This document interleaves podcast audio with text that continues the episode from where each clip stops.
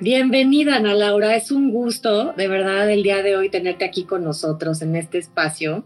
Ana Laura, bueno, además de que obviamente tiene una especialidad y maestrías en psicoterapia, psicoanálisis, terapia familiar y, bueno, una serie de estudios de verdad que admirables, Ana Laura. Trajo a México eh, el INPA, que es el Instituto Mexicano de Psicoterapia de Arte, que es, ¿cómo le diremos, Ana Laura? Un método, una herramienta, bueno, que a mí como terapeuta eh, me ha servido muchísimo, muchísimo para llegar desde otro lado a lo mejor más amable a las personas, no sé, es un, un, abordaje mucho más amable porque muchas veces el arte nos regala estas respuestas que no podemos poner en palabras, ¿no? Como tú bien nos decías siempre, o sea, es un espejo, para mí el arte es un espejo, ¿no? Frente a mí y refleja mi interior y no hay, eh, está ahí, está ahí, lo puedes ver, no hay escape, es algo que, que hacemos nosotros, que creamos nosotros. Y entonces, bueno, me pareció una herramienta increíble y yo quiero que todas las personas que nos escuchen puedan de verdad llegar a esta comprensión de qué es la psicoterapia de arte, porque yo veo que hay muchas páginas que dicen arte terapia, este, yo sé que hay diferencias, ¿nos, nos podrías como explicar, Ana Laura, qué es realmente la psicoterapia de arte. primero que nada, mil gracias por la invitación. La verdad es que es un honor compartir contigo este espacio. Gracias por darle como apoyo y que, que, se nombre más esto de la psicoterapia de arte, porque justamente es la manera en la que la gente lo puede conocer, ¿no? Cuando lo nombramos, cuando lo hablamos, cuando lo ponemos afuera y al alcance de todo el mundo para que sepa de qué se trata y que no es algo que se inventó ahorita, sino que tiene un sustento teórico, clínico importantísimo, ¿no? Entonces, pues bueno, primero que nada, muchas gracias de verdad por este espacio. Es un honor y un gusto. Este, y bueno, como dices, pues hay muchas áreas, ¿no? Vamos a, empezar un poco de que el ser, el ser humano ha sido creativo por naturaleza. Ese es algo que nos diferencia de todas las otras especies animales, ¿no? la creatividad que el ser humano tiene es parte de su inteligencia, es algo que ha mostrado y lo que le ha ayudado a desarrollarse a lo largo de la vida. Por ejemplo, cuando nosotros, cuando los seres humanos vivían en cavernas, que no había esta comprensión del mundo como la conocemos hoy, ¿no? Su forma de tratar de entender el mundo era haciendo algunos jeroglíficos en las paredes, usando claro. y usando cosas como para poder decir, no había espejos, entonces este soy yo, de qué estoy hecho, cómo estoy hecho, y por eso muchas de las figuras que podemos encontrar en todas las pinturas rupestres son pues de seres humanos, ¿no? De seres humanos y animales, que era lo que ellos veían y, de la naturaleza, con lo que estaban en contacto. Entonces, esto es algo que no es nuevo, es algo que hemos venido utilizando desde siempre, a lo largo de toda la historia de la humanidad. Inclusive para cuando hablamos, por ejemplo, de todos los procesos de rituales que el ser humano ha tenido, van acompañados de creaciones artísticas, ya sea de música, ya sea de bailes, ya sea de pinturas, ya sea de formas de vestir, de cómo nos arreglamos, ¿no? Una boda, una primera comunión, un bautizo, cualquier celebración en cualquier religión, este, un funeral. Este, el arbolito de Navidad, qué más creatividad de verdad, ¿no? Que el árbol de Navidad. Claro claro, ¿no? Cómo adornamos nuestras casas, cómo nos vestimos, cómo cocinamos, todo eso tiene que ver con la creatividad. Entonces, la gente de repente dice, es que yo no soy creativa, es que a mí no me sale, es que yo no sé hacer. Y tenemos que buscar muchísimas formas, bordar, tejer, coser, este, cantar, bailar. Hay, hay muchísimas expresiones, ¿no? del arte y de la creatividad. No, y qué bueno que aclaras eso, Ana Laura, que el ser humano es creativo por naturaleza. O sea, mucha gente me pregunta, oye, Andrea, pero ¿cómo voy a tomar psicoterapia de arte si en mi vida he pintado o si en mi vida he agarrado una acuarela, un acrílico, etcétera? Y yo les digo, no, la creatividad, justamente lo que tú dices, está en ti, en muchas cosas que haces que que a lo mejor no tienes la conciencia, ¿no? Hasta poner un arreglo de flores, por ejemplo. Exacto, exacto. Y esto que dices del ritual, que yo sé que siempre te lo pregunto, pero ¿cuál es la diferencia entre un hábito casual y un ritual? Bueno, los rituales de alguna manera como que nombran y marcan una distinción entre un evento y otro. ¿no? Ok. Este, como por ejemplo la Navidad, es, es, un ritual, es algo que hacemos para celebrar, para honrar dentro de la religión todo lo que significa la llegada de Jesús, pero por otro lado, en la vida cotidiana, aunque no haya religión o que no haya ese tipo de creencias, es un espacio de familia, un espacio de reunión, un espacio para compartir, un espacio para dar, un espacio para recibir, y es diferente a una comida de un sábado, por ejemplo, ¿no? Pero Entonces tiene un significado especial, digamos. pero hay comidas de sábados que son especiales. Claro, porque son cada sábado, ¿no? Es reunirse alrededor de la De alguna manera marcan como la diferencia de todos los otros días. A lo mejor todos los días comes rapidísimo y los sábados pones una mesa diferente, te sientas con más tranquilidad, cocinas algo mucho más elaborado y entonces eso ya se vuelve un ritual, ¿no? Hay veces que hasta dicen que no va a haber comida el sábado, ¿no? Yo me acuerdo que de chica íbamos todos los sábados a casa de mis abuelos y era así de qué rico. Este, claro, y se siente el calorcito de hogar, ¿no? Es entre un hábito, porque ya se nos habíamos acostumbrado, pero era un ritual que la familia se juntara, que se hablaran ciertos temas, que los primos jugáramos, que todo eso de alguna manera se volvió, y que hoy como adulto puedo decir que fue algo que marcó mi vida de manera importante, igual que cada uno de nosotros, ¿no? Porque todos tenemos una, de una u otra forma este tipo de experiencias. Entonces, claro. Y, hay, nos da sentido de pertenencia, ¿no? Yo me daban a mí, por ejemplo, ir a comer los sábados también, yo a casa de mi abuela, me daba justamente este sentido de pertenencia, decir, este es, este es mi grupo, mi, no sé, mi familia. Ajá, y no era como cualquier día. Exacto, y no era como cualquier día. Ahora, hay rituales que son muy chiquitos, ¿no? Como, como el levantarte y tu rutina que tienes diaria de qué haces primero, qué haces después y que si te las saltas, de repente dices, oh, ya no me puse los aretes o ya no hice esto porque te saltaste los pasos que ya tienes acostumbrados. Ah, si yo salir sin aretes, por ejemplo, o levantarme en automático de la cama, Ana Lau, sin agradecer también, a mí me, Ajá. o sea, yo tengo que agradecer y hacer una oración para levantarme como con este chip un poquito más positivo, si no luego me voy claro. no tan padre, ¿no? En lo negativo. ¿Ese es un hábito o es un ritual? Para mí es un ritual. Exactamente. Es lo, lo importante no es lo que es, no es una definición de diccionario. Lo importante es lo que significa para ti, ¿no? Entonces, la diferencia entre hábito y ritual es el significado que tú le das. Lo que tú le das al evento, exactamente. Si lo haces nada más de lavarte los dientes, pues sí, sí es un hábito. Pero si un día te lavas los dientes con conciencia, dices, no le voy a dar a mi boca todo lo que pueda para que esté lo mejor posible, pues entonces va a ser un momento especial con un significado diferente que se puede volver. Y, y los rituales no se tienen que repetir tampoco. Hay rituales que son de una sola vez. Y Sí, para marcar a lo mejor una transición de una etapa a otra, como tú dices, ¿no? Ok, ok. En logoterapia decimos esto, a veces no es lo mismo, pero valores de experiencia, que es, eh, digamos, apreciar desde las cosas que nos regala la naturaleza, caminar en el pasto, ¿no? Y a lo mejor justamente el sentido que le damos hace que se vuelva un ritual. Exactamente.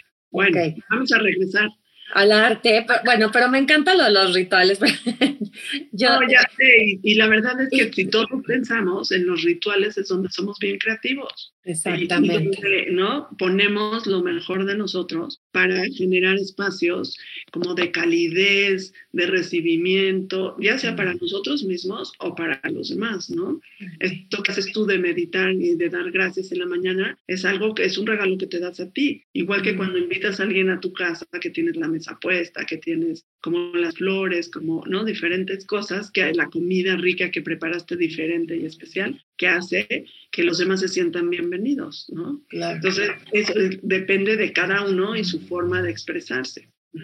Oye, Ana ¿por qué el arte muchas veces se dice que llega donde las palabras no alcanzan? O, tiene como este poder, digamos, por decirlo así, de, de dejar a un lado, no, no, que ya no razonemos, pero irnos hacia la parte un poco más emocional. ¿Qué pasa? Lo que sucede es que la, la, expresión artística, y lo voy a poner así porque hay mucha gente que dice, a ver, Ana, es que tú hablas de arte y qué es el arte, entonces no me quiero meter en esa definición, pero sí, en la expresión artística lo que pasa es que entra directamente como al inconsciente. Todas las barreras que tenemos cuando hablamos de ciertos temas son barreras cognitivas y entonces dices, ay, no, de esto no le voy a platicar Andrea, pero de esto sí le voy a platicar, ¿no? Y ya sabes tú qué temas tocas y qué temas no tocas, pero con, cuando tú le pides a alguien que dibuje o cuando uno mismo dibuja cosas, salen temas que no pasaron por la cognición y que de alguna manera nos hacen conocernos mucho más, ¿no? Nos hacen darnos cuenta de temas que nos cuestan, de cosas que nos gustan, nos ayudan a reflexionar, nos ayudan a conocer un área de nosotros que probablemente no conocíamos. Entonces, en ese sentido, por eso los artistas, de alguna forma, han utilizado el arte a lo largo de toda la historia de la humanidad como una forma de procesar emociones, sentimientos, sus experiencias de vida que no las pueden procesar con palabras, porque como, por ejemplo, poniendo a Frida Kahlo, cómo Frida Kahlo podía explicar su sufrimiento en palabras. Las pudo haber explicado porque hay grandes poetas y hay grandes novelistas y hay grandes escritores que con palabras dicen cosas increíbles. Pero los cuadros, por ejemplo, de Frida Kahlo son especialmente puntuales para poder, nada más de verlos te duele el cuerpo. Sí, sí. O sea, de ver ese cuadro donde está ella con su corset y toda su columna descubierta que dices, no, no, no, ¿cómo la de haber pasado? Este, y poner eso en palabras, pues es, es distinto, ¿no? Ana Lau, ¿cómo, se, ¿cómo nace el IMPA? O sea, ¿de dónde viene esta, esta idea tan maravillosa de traer ah. este instituto y crearlo en México? Pues mira, fíjate que, este, como, como bien dijiste, yo estudié psicología y después estudié una especialidad en psicoterapia infantil y me dediqué en ese entonces al psicoanálisis, ¿no? Tuve la oportunidad, acabando mi, maestría de psicoanálisis, de irme a vivir a, Boston, a Estados Unidos, y ahí este, entré a trabajar a un lugar. Bueno, primero tomé clases de pintura y entonces esos primeros seis meses tomé allá clases de pintura. Y esos seis meses, después de haber estado diez años en psicoanálisis, empecé a pintar cosas que yo decía, ¿qué me está diciendo esto? No lo puedo creer, ¿no? O sea, muchas cosas que probablemente, no probablemente, no salieron en mi terapia de psicoanálisis y que de repente salían y salían y yo decía, pero ¿qué está pasando? ¿Cómo es posible que, que me esté yo conociendo desde este lugar? En la clase de pintura era una especie de open studio en donde escribías después de, de, pintar. Lo que pasa es que la maestra no estaba, era maestra de arte, no era maestra, no tenía estudios en psicología ni en ninguna otra área de arte terapia ni de terapia, ¿no? Entonces, este, a mí hasta se me hacía peligroso, no conmigo, porque de alguna manera sentía que podía como controlar el ritmo, pero con las otras personas con las que veía cómo se desbordaban, hablaban de sus cosas, yo decía, pero esto es terapia, abren puertas y cómo, cómo contienen, cómo las cierran, ¿no? Ok. Entonces, yo, no, en ese entonces, te estoy hablando de 1999, no sabía que existía la terapia de arte. Este, y entonces tomé estas clases, eh, hacía esto y esas clases, la verdad, a mí me sirvieron muchísimo en mi proceso personal, pero también para ir conociendo y adentrándome en este mundo. Curiosamente, se van conectando los puntitos, como decía Steve Jobs, ¿no? este, y entré a trabajar a un lugar en, Boston para niños que los llevaban después de la escuela, de escuelas públicas, mientras sus papás no los podían cuidar, y ahí les dábamos terapias y les dábamos talleres y los, les ayudaban con sus tareas y así.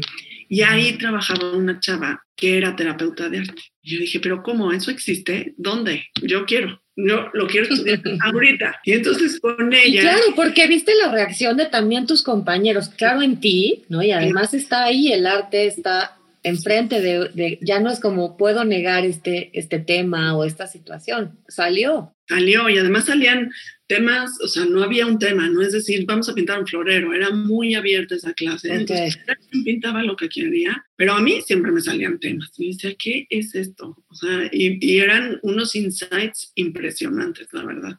Entonces, con Aileen, esta chava que conocí, en, era terapeuta de arte allá en Boston, ella me prestó libros y yo pues trabajaba con ella y ella hacía talleres con terapia de arte y daba terapias con terapia de arte y yo así me le pegué como chique de enséñame, yo quiero, por favor, dónde estudiaste. Y así fue que me empecé a adentrar en la, en la terapia de arte. Pero me regresé a México este, y entonces, curiosamente, así es la vida, me fui a vivir en ese entonces, estaba casada, mis hijos estaban este, chiquititos, apenas naciendo, entonces decidimos venirnos a, a vivir a Querétaro este, en ese entonces porque queríamos salirnos de la Ciudad de México. Y este y ahí un día poniendo Art Therapy en México me apareció un programa de Loyola, que era el primer año que venían a México en verano a San Miguel de Allende, que está a 45 minutos de Querétaro. Y entonces dije, yo quiero, esto es lo que yo voy a estudiar y esto es lo que yo quiero. Y entonces les escribí, les dije, ese programa en ese entonces era solamente para americanos, no para mexicanos. Y entonces me dijeron, ¿y cómo supiste de nosotros? Yo, pues en internet, ¿no? Pero te estoy hablando del 2003, tampoco es que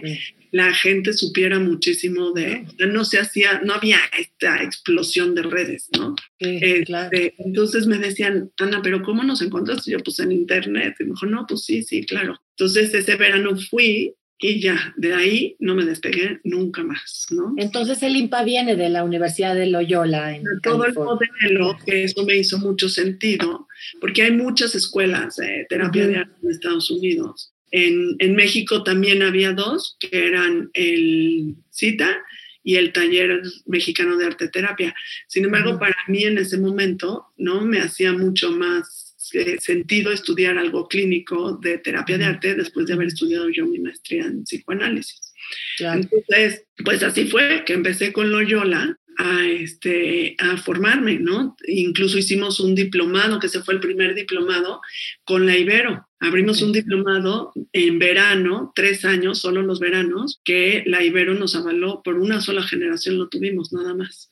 Este, porque era muy complicado, duraba tres años, solo eran los veranos, entonces que la gente pudiera regresar cada verano era un compromiso importante. Total que en el 2009, este, Deborah Lineage, que es la, eh, en ese entonces era la directora del Departamento de Terapia de Arte de Loyola, me invitó como maestra adjunta a irme a Los Ángeles, ¿no? Y entonces yo dije, no, pues esta sí es una super oportunidad porque estuve ahí trabajando con todas las maestras, todas las clases. Y ese año que estuve allá del 2009 al 2010, este, con ellas hicimos el programa del diplomado del IMPA. Eh, Increíble diploma que yo tomé contigo porque y estoy encantada. Ana Lau, ¿nos podrías decir cuáles son las aplicaciones de la psicoterapia de arte? ¿Para qué la podríamos utilizar? ¿A quién le podría servir? porque a diferencia de otras corrientes, ¿no? La terapia de arte tiene unas aplicaciones inmensas. O sea, no, hay, no hay población con la que no se pueda trabajar, ¿no? Podemos trabajar con niños, con adolescentes, con adultos, con familias, con parejas, con personas de la tercera edad, pero también con instituciones, con escuelas, con eh, oficinas de gobierno, con, eh, con todo mundo, ¿no? Este, comunidades. Lo único que es importante decir, Andrea, es que la intervención clínica tiene que ser pensada. Es decir, tú puedes trabajar con cualquier población, pero tienes que pensar cómo y saber cómo, cuándo, entender la parte cultural de esa población, tener los materiales también clínicamente pensados, que eso es lo que hace la diferencia en la pregunta que me hacías al principio de qué es terapia de arte, qué es arte terapia y qué es la psicoterapia de arte, ¿no? En general, la arte terapia es una modalidad que ayuda a liberar a partir de la expresión artística las emociones de las personas, pero no necesariamente es un proceso terapéutico, ¿no? Muchas veces quienes ofrecen la arte terapia son más artistas que terapeutas. Y de alguna manera eso lo que hace es que las personas puedan expresarse y conocerse y sacar un poco más, como por ejemplo en este caso que hablábamos de Frida Kahlo, pues ella fue la primera que hizo terapia de arte en México, la verdad, pero desde un lugar del, del arte terapia, ¿no? Porque no fue un proceso, no, no hubo, hubo una gran catarsis, Hubo un autoconocimiento y algunos insights, estoy seguro, pero no hubo un proceso de resignificación de la experiencia que dentro de un proceso terapéutico te dan. La terapia de arte, de alguna manera, lo que hace es tener el foco más en la terapia y usa algunas de las herramientas de la terapia de, de la psicoterapia de arte, pero sin que sea necesariamente el enfoque 100% en el arte. Hay gente que hace terapia y mete arte, pero no es 100% el arte, el centro ¿no? del proceso terapéutico. Y esta, la psicoterapia de arte, la, la, la que nos... la nuestra. La psicoterapia de arte tiene la parte clínica, en donde es decir, todo lo que te decía hace ratito, es muy pensado el cómo usamos los materiales, cómo eliges si vas a usar plumones o si vas a usar pasteles o si vas a usar barro, ¿no? Haciendo un análisis importante de la población con la que vas a trabajar, del motivo de consulta, de las entrevistas que tuviste. O sea, hay unos protocolos clínicos que seguimos que de alguna manera hacen que el proceso terapéutico con el arte sea mucho más clínico y mucho más pensado que no sea nada más vamos a usar materiales y a ver qué pasa, ¿no? Sí, y eso, por ejemplo, de los materiales que nombras es bien importante, ¿no? Como hay materiales que, que contienen mucho más que otros y, es importante como saber que, que, no se puede dar un material, por ejemplo, a alguien que viene desbordado, que, que el, el, material per se se desborde, ¿no? Claro. Eh, por ejemplo, en crisis. Un lienzo enorme, ¿no? Exacto. Exacto. Cuando trabajamos con crisis, que es una de las poblaciones que también atendemos y que es bien importante, sobre todo ahorita en estos tiempos, ¿no? Tener espacios para poder trabajarlo, pues los materiales son un aliado. Siempre los materiales son como una tercera mano, decía una de las pioneras de la terapia de arte que se llama Edith Kramer, decía, los materiales son como una tercera mano para el terapeuta de alguna manera te apoyan, sostienen el tratamiento, te acompañan y ayudan a que la persona se pueda expresar, ¿no? Entonces, en ese sentido, cuando estás en crisis, y, o sea, cuando estás trabajando con intervención en crisis o trauma, cualquier eh, evento fuera de lo común, los materiales te van a ayudar a expresar, pero no te van a permitir desbordarte si los usas clínicamente. Entonces es como abrir la Coca-Cola, ¿no? Si la abres cuando está agitada, vas a explotar. Y luego recoger ese desastre un relajo. Emocionalmente pasa igual. Tú puedes darle todos los materiales, explota, hace, y luego cómo recoges emocionalmente a la persona, ¿no?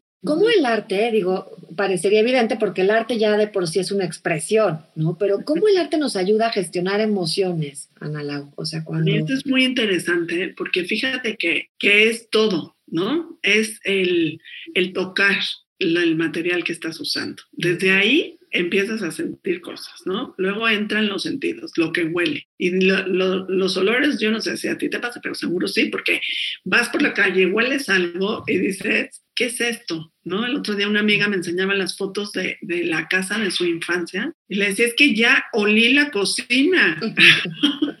ya me llevo a ese olor de tu cocina, de casa de tu mamá, o sea, que... A mí el olor de las crayolas o la plastilina me, remonta a mi niñez, a mi infancia.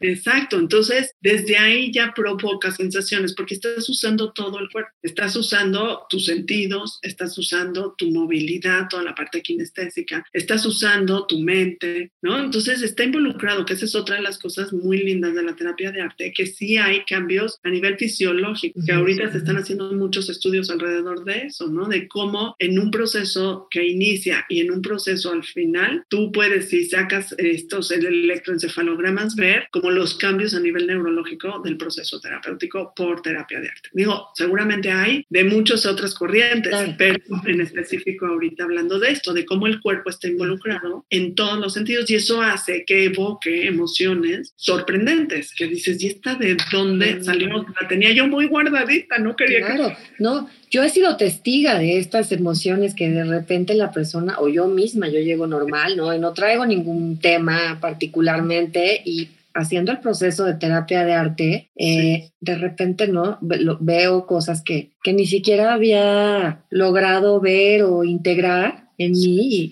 y, claro, además lo maravilloso es que haces el proceso casi casi que ahí eh, junto con el arte. Entonces, yo, por ejemplo, me siento bien acompañada por mi arte, o sea, como que además lo atesoro después, ¿no? Me lo quedo. Es que es un gran registro de tu vida. Es un registro un diario, pero es un diario pictórico, ¿no? Que además yo a los adolescentes les digo mucho, háganlo así, porque así si tu mamá viene no va a entender nada. Si te lee... puede interpretar justamente lo que quiera. No, nada, entonces en ese sentido, este, pero todos, ¿no? Tú también como mamá, yo también lo uso muchísimo y no escribo nada porque yo no sé si algún día me ir a ver qué digo yo, ¿no? Este, pero ver ese registro de tu historia es interesantísimo. Yo veo mis dibujos de hace 20 años a los de hoy. Digo, no, no puede ser el, proceso interno y, y, sobre todo todas las etapas de la vida que he pasado, ¿no? Este, y, y te ayuda también a, a, encontrar tus fortalezas. Ah, bueno, qué poder trabajar desde una manera así de amable, yo le digo, tus fortalezas y también tus no tan ¿no? Tu parte no, tan, tan fuerte, justamente. Estos dibujos que fueron tremendos y que dices, ay, esta época, qué bueno que ya se quedó en la página 15 de mi diario. Claro. La de 90 que voy hoy, pero a lo que me refiero es que puedes ir viendo cómo si saliste de ahí. Mm. Que eso es lo que a veces pasa, que las emociones pensamos que son para siempre y que se van a quedar para siempre. Y cuando estamos en una situación difícil pensamos que vamos a estar ahí el resto de nuestra vida, como ahorita. ¿No? O sea, las sensaciones de cuándo vamos a salir de esto, seguro vamos a salir, eso es un, nos tenemos que cuidar, también es un hecho, pero va a pasar, esto no va a quedar para siempre, ¿no? Totalmente. Ana Laura, dicen que el proceso también es sanador y que no nada más es el resultado, o sea, no nada más ya es lo que tú eh, al final estás dibujando, sino este proceso. ¿Por qué? también es una de las diferencias, por ejemplo, con una clase de arte. ¿No? En donde el proceso va en función de tener un eh, resultado estético y que sea agradable para los demás y para ti, ¿no? En la terapia de arte no tenemos resultados agradables siempre, porque tú cuando vas a terapia no vas a hablar de lo más lindo de tu vida. Si vas a terapia es porque quieres hablar de las cosas difíciles. Y muchas veces el resultado tenemos que pensar en que no es estético, ¿no? Pero el proceso, ¿no? Lo que el hacer el arte, el estar pensando en eso, el estar concibiendo los momentos, las situaciones, los colores, las formas, los estilos, te va dando insight, te va dando pensamientos, te va dando, te va ayudando a ver tus creencias, tus valores, tu forma de enfrentar el mundo, tu manera de resolver problemas, por ejemplo, ¿no? Es que ya no sé qué hacer con esto, pues vamos a pensarle, ¿cómo le vas a hacer? Porque esto que no puedes resolver aquí en el papel probablemente tampoco lo puedas resolver allá afuera. Claro, y aquí incitas a usar la creatividad en el papel como para, y te sirve tanto para el arte que estás haciendo en ese momento como para la vida. Y es justamente, yo también creo que es bien importante esta parte que tú dices de la creatividad, Ana Laura. O sea, cómo a veces nos quedamos queriendo resolver problemas que se nos presentan hoy con respuestas obsoletas o ya caducadas de hace 10 años.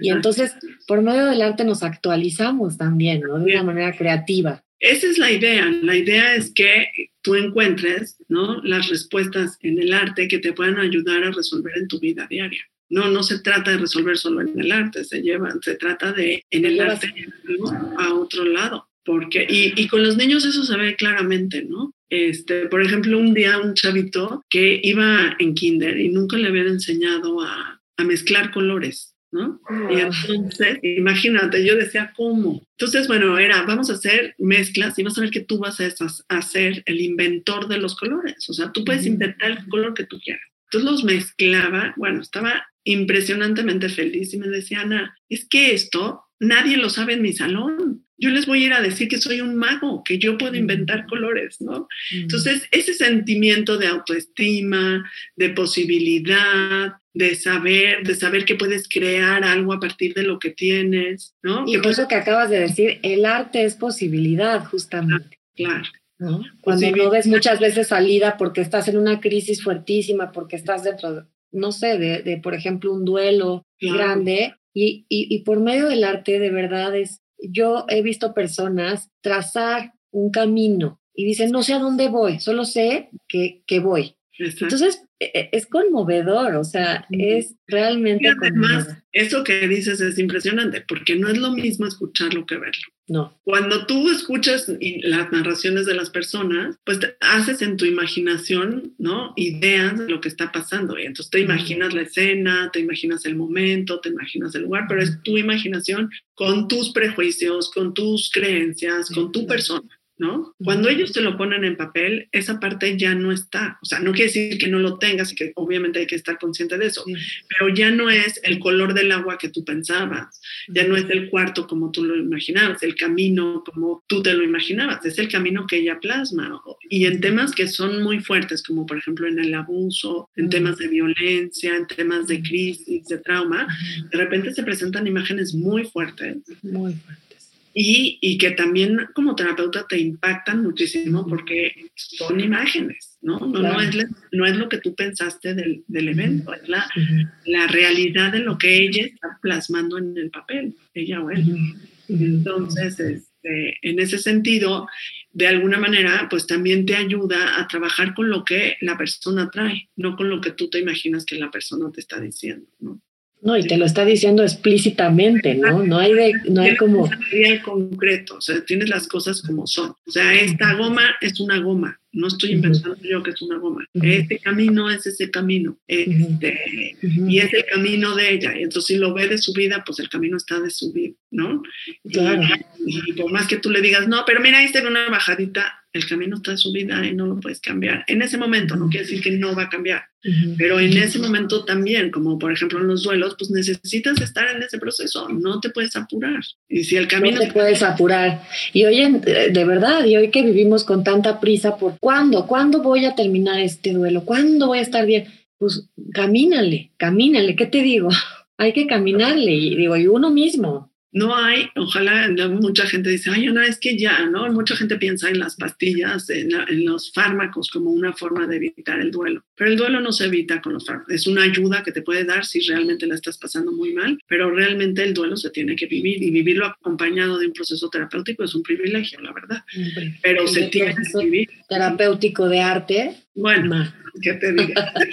Ana ¿nos podrías regalar así un ejemplo que a ti te haya movido particularmente el corazón eh, de, psicoterapia de arte? Yo creo que tienes muchísimos, pero... Pero hay uno en especial y te voy a decir un poco para entender que esto puede ser aplicado en todos lados, en cualquier lugar. Hace, ¿qué habrá sido? Por el 2008 hice una investigación que era justo mi trabajo de tesis para la, maestría de Loyola, ¿no? en donde hablaba sobre las familias que se quedan. En el estado de Querétaro hay mucha migración a Estados Unidos y como que se habla mucho de los que se van, pero poco de los que se quedan. Justo en ese año salió la película también muy famosa de los que se quedan. Pero bueno, entonces yo fui a una comunidad a hacer esta investigación con terapia de arte para hablar con las personas, que la mayoría eran mujeres, este, sobre sus experiencias, de qué pasaba cuando sus hijos, porque muchos eran las abuelas, que sus hijos ya, ¿no? Adolescentes o más grandes se iban, las esposas y los hijos, ¿no? Los nietos, por decirlo así. Entonces, estuvimos haciendo entrevistas con arte, donde tenían que dibujar primero a su familia, quién era su familia como un dibujo general, y después eran las preguntas de qué pasa cuando se van, qué sientes tú cuando se van, qué pasa cuando llegas a la frontera, cuando llegan a la frontera, porque ese momento era como muy significativo. ¿Qué pasa cuando ya les avisan que están del otro lado y qué pasa cuando regresan? Y lo tenían que pintar. Entonces había una señora de alrededor de unos, pues no sé, 70 años que me decía, ay señorita, ¿qué cree? Porque en ese entonces sí me veía más señorita. ¿eh? ay señorita, ¿qué cree?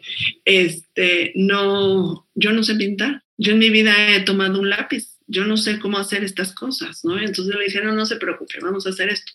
Aquí tenía yo hojas, cartoncillo de colores. Y le dije, ¿qué le parece que me conteste esto con, con este cartoncillo? Elija un color, el que usted quiera, para la primera pregunta, ¿qué pasa cuando se van? ¿no? Y entonces agarró la hoja, un cartoncillo que era de color café, lo arrugó todo, así todo, literal como, y te lo voy a hacer porque es muy impresionante, muy impresionante. O sea, literal lo hizo así.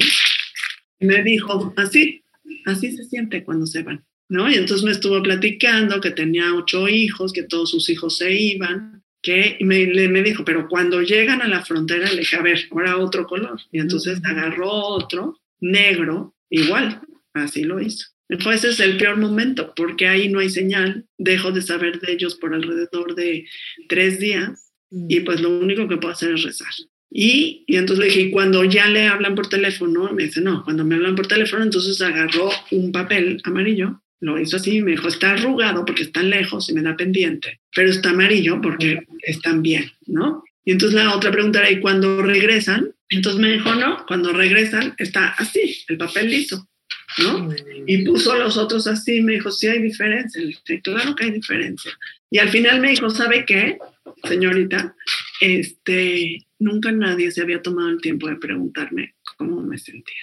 Y ver los papeles me hizo ver que sí me siento con el corazón apachurrado. Ah, ¿no? bueno. Entonces, es un ejemplo muy, muy lindo porque nos habla cómo se puede la terapia de arte llevar a cualquier lugar, con cualquier persona, y nos puede dar la posibilidad de ayudar a otro a expresar lo que nunca nadie le ha preguntado o lo que nunca ha nombrado o lo que no puede nombrar, ¿no? Porque además este papel arrugado te dice mucho más de cómo está su corazón. O sea, porque si alguien te dice, tengo el corazón apachurrado, te lo imaginas, pero cuando te apachurra el corazón enfrente de ti, dices, no, este sí está, ¿no? Apachurrado. Sí, un papel tan grueso, ¿no? Con... Ajá, exacto. Ana Laura, y por ejemplo, ¿hace cuánto había sido que se, que se habían ido sus hijos o...? Es que en ese lugar, se llama Milpan, ahí en Querétaro, la gente va como de marzo a diciembre. Y o sea, conocí gente que había cruzado 46 veces ilegalmente. O sea, todo, digo, eso te estoy hablando. Van y vienen, van y vienen, van y vienen, ok. Te estoy hablando del 2008. Con Trump, no sé si siga igual, me imagino, pero en ese entonces eso pasaba. Incluso hay en el centro de Wimilban, hay una iglesia, y en la iglesia tienen una cruz como hueca, en donde cada vez que llegan ponen su, su cachucha. Está llena de cachuchas de todos los, de todos los que van. Entonces quedan como de diciembre a marzo y en marzo otra vez se vuelven a ir. Y ese lugar vive de las remesas, o sea, y, y hay, por ejemplo, en diciembre que llegan desfile de trocas, como les dicen ellos, ¿no? Desfile de todo lo que traen y de todo lo que, porque sí, o sea, sí llegan llenos de regalos. Un chavito me decía, no, lo que más me gusta cuando regresan, que siempre mis hermanos me traen regalos. Ay, no. bueno, claro, los, los chavitos no tienen esta conciencia del peligro, ¿no? Claro. Pero qué maravilla, qué maravilla. Y es justamente lo que pasa con la terapia de arte. O sea, no se necesitan tantas sesiones para llegar a estos resultados. Claro, claro, hay procesos que son más largos y que nos pueden ayudar mucho más. Todos llegan al mismo lugar seguramente, pero la terapia de arte, cuando no tienes tanto tiempo, Ana Laura, como en este caso, Sí, sí, sí, no, hay, hay sesiones únicas, ¿no? En intervención en crisis trabajamos mucho así, con sesiones únicas en donde es como atenderla en el momento. Eso nos pasó, por ejemplo, en el temblor, que atendimos a muchísima gente, pero en sesiones únicas, para ayudar a procesar nada más los eventos, ¿no? Si necesitaban otro, o sea, más terapia, pues entonces ya hacíamos otro tipo de cosas. Y Ana Laura, entre más pronto no, te trates en una, en una intervención en crisis, entre más pronto logres no eh, procesar las emociones que te causó la crisis, es mejor. Mucho mejor. Digo, nunca es tarde, pero es mucho mejor, ¿no? Hay muchos estudios últimamente de estrés postraumático que hablan de eso, que el estrés postraumático mientras más pronto se atienda, es mucho mejor, ¿no? este, y si, si las crisis son atendidas inmediatamente, el proceso va a ser resignificado de manera bien distinta, simplemente porque lo vas a sacar, porque lo vas a compartir, lo vas a poner en otro lugar que no sea que esté adentro de ti, que estás rumiando la información constantemente, ¿no? Claro. Ana Lau, y digo, ya dijimos la aplicación que es muy, muy amplia ¿Qué temas, por decirnos algunos cinco, que yo sé que son muchísimos, pero la gente no sabe, que, que digan, oye, tengo este tema, ¿se puede? ¿Qué, qué les dirías? ¿Qué temas son los más? Yo te diría que se pueden todos. Cualquier tema, ok. No te pondría si este sí, este no, no. No. Los temas se pueden, nada más hay que pensar cómo. ¿No? O sea, clínicamente, ¿cómo voy a atender? Eso nos toca a nosotras, pero ah. ellos pueden llegar con cualquier tema que traigan con nosotras, o sea, es algo... Mira, yo digo, generalmente digo que, eh, y esto lo aprendí de, unos maestros, que una vez me dijeron, mira, hay tres eh, formas por las cuales las personas llegan a terapia, ¿no?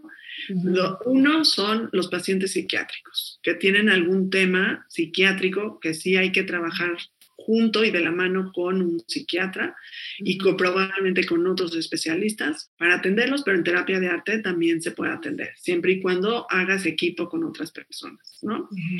Otros son los pacientes o las personas, que los consultantes que llegan por intervención en crisis, duelos, ¿no? O trauma. Y esos pues son intervenciones específicas y diferentes que atienden situaciones concretas, ¿no? De lo que está pasando. Que de ahí pueda salir un proceso terapéutico, porque hay 20 cosas más, sí, sí puede pasar, pero llegan básicamente por esto. Y los terceros son los que viven situaciones de transición. Eh, y eso somos la mayoría. Un divorcio, un cambio de... Okay. O sea, la mayoría de nosotros estamos en, e, o sea, de nosotros, ¿no? No, no quiero decir que nos... De los seres humanos pasamos por todos esos crisis, Hemos tenido duelos, hemos tenido muchas cosas y hemos tenido aquí la terapia también así, pero las transiciones son como la mayoría de la, la forma a través de la cual las personas consultan o piden una asesoría terapéutica, ¿no? Que es eso, divorcio, que ya se hizo adolescente mi hijo, este, que, por ejemplo, temas de adopción, temas de... Este, Relaciones tóxicas de relaciones tóxicas. Sí, claro. autoestima, ¿no? También. Claro, que esto, esto de transiciones está dentro del autoconocimiento, ¿no? Como que finalmente se te mueve algo por una transición y es cuando dices, ay, tengo que trabajar algo en mí y conocerme más y hacerme más fuerte en este sentido.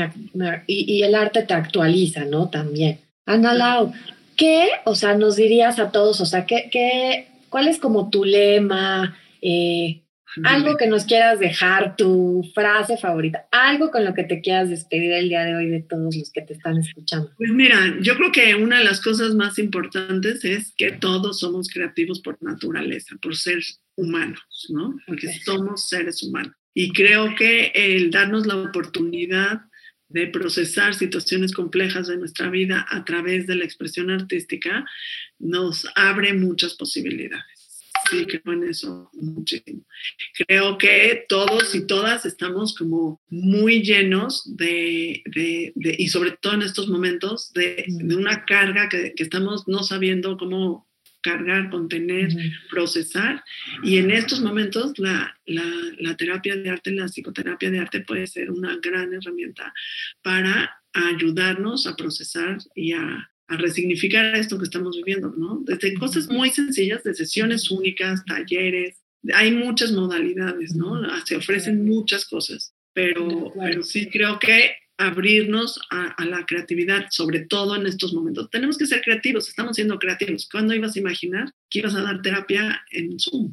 ¿No? Claro. ¿Y, ¿Y, qué crees, Ana Lau? Es, es trágico porque los que no somos creativos, entonces sí, están en una súper mega crisis, ¿no? No digo que ni mejores ni peores, pero simplemente si no usamos la creatividad, que ya, como tú bien dices, es un regalo que todos tenemos, realmente nada más es querer ver esas posibilidades de una manera creativa, amorosa, ¿no? Incluso juguetona, o sea, ponerle color a la vida. Se necesita en estos momentos ser juguetón, tener sentido del humor, sin caer en el chiste y en el reírte de todo, ¿no? Tomar las cosas serias, pero sí tener sentido del humor, que para eso los mexicanos somos expertos, la cantidad de memes que nos salieron al principio. Muy bueno. Siempre nos acabamos riendo de nosotros mismos, pero también hay que tomar las cosas con seriedad y pedir ayuda. Sobre todo eso, ¿no? Hay que pedir ayuda. Cuando eso, Ana Laura, eso que estás diciendo, qué, qué maravilla. De verdad, pedir a la, la ayuda y el apoyo necesarios sin esperarse, ¿no? Sin alargar el sufrimiento, no hay necesidad. O sea, de verdad la terapia, eh, cualquier tipo de terapia eh, puede acompañar muy bien en estos procesos y la psicoterapia de arte es una manera de acompañar a las personas que están sufriendo o en algún proceso que estén atorados de una manera amorosa, cariñosa, ¿no? Y amable. Y como tú dices, puede ser una sesión única, varias sesiones, un taller, pero que se dejen acompañar, ¿no? Que se permitan este acompañamiento. No hay por qué pasarla solos, caminar solos. Sí. Hay un punto bien importante y sobre todo en este momento, ya con este si quieres acabamos, pero es la prevención. Creo que le tenemos que apostar ahorita a la prevención porque no sabemos lo que los resultados de todo esto que estamos viviendo a nivel emocional, afectivo, no social. Entonces, lo que sí podemos hacer es tener eh, como herramientas de prevención para ayudar a los niños a procesar esto, ya sea en casa, ya sea en la escuela, ya sea en un grupo terapéutico, ya sea en talleres, pero tenemos que generar muchas modalidades que ayuden a las personas, a los niños, a los adolescentes, a los adultos, a, los hombres, a las mujeres, a todo el mundo, a nivel de prevención, que haya como destapar esta olla express y dejar salir tantito, porque si no, los resultados van a ser tremendos, Andrea. Y de todas maneras salen. O sea, nada más como la olla express está calentándose y calentándose, ¿no? Y a lo mejor llegar a terapia a tiempo, en la manera de prevenir es bajarle la, flama. La flama, totalmente. No quiere decir... apagarla y echarle agua. Pues mira. Ya están cocidos los frijoles, ya. Lo que pasa es que si seguimos con esa metáfora, haz de cuenta que la olla express es la pandemia, entonces no la vamos a poder apagar. La vamos a seguir, la tiene que seguir prendida y a lo mejor los frijoles ya se van a quemar. Pero tenemos que encontrar la forma de dejar sacar esa presión. Quitarle la valvulita y que saque el vaporcito, aunque sea que no haga ¿no? esta explosión. O peor aún, Ana Laura, o sea, cuando implosionas, o sea, de verdad, cuando todo eso se queda dentro y no hay eh, una manera, por decir, sana de desahogarlo, de, sacarlo. Eh, luego andamos por la vida desquitándonos hasta con, en la calle. Yo veo a las personas realmente, en general, no todo el mundo, pero enojados, ¿no? Agresivones, no sé si te ha pasado. platico con otras personas y es lo mismo, porque no estamos sabiendo, ¿no? Desahogar de una manera un poco más asertiva, sacar gestionar lo que traemos dentro. Entonces, bueno, yo voy a dejar tus redes sociales, Ana Laura, eh, para que te contacten porque tienes talleres increíbles, das sesiones individuales, tienes un equipo maravilloso y para ayudar, porque yo creo que la idea justamente de este podcast y, de generar esta conciencia colectiva de si se puede pedir ayuda, eh, siempre hay una manera, ¿no? Y, incluso por Zoom, si están en Querétaro, en Veracruz, en, en Colombia, en donde estén, podemos este, ahorita de esta manera más creativa ayudarnos. Nos ha abierto muchas posibilidades. Muchas posibilidades. Hay que aprovecharlo. Hay que aprovechar. Pues muchísimas gracias, Ana Laura. Gracias a ti. Gracias, Andrea, por la invitación. La verdad, un placer estar contigo hoy y un placer trabajar juntas en esto de hacer como mayor conocimiento, ¿no? Sobre cómo podemos eh, mejorar nuestra salud mental todos. Gracias, Andrea. Gracias. Gracias a todos por escucharnos. Soy Andrea Ortiz y esta es una llave al interior. Te invito a reflexionar para transformarte en tu mejor versión. En la descripción encontrarás mis redes. Gracias por escuchar.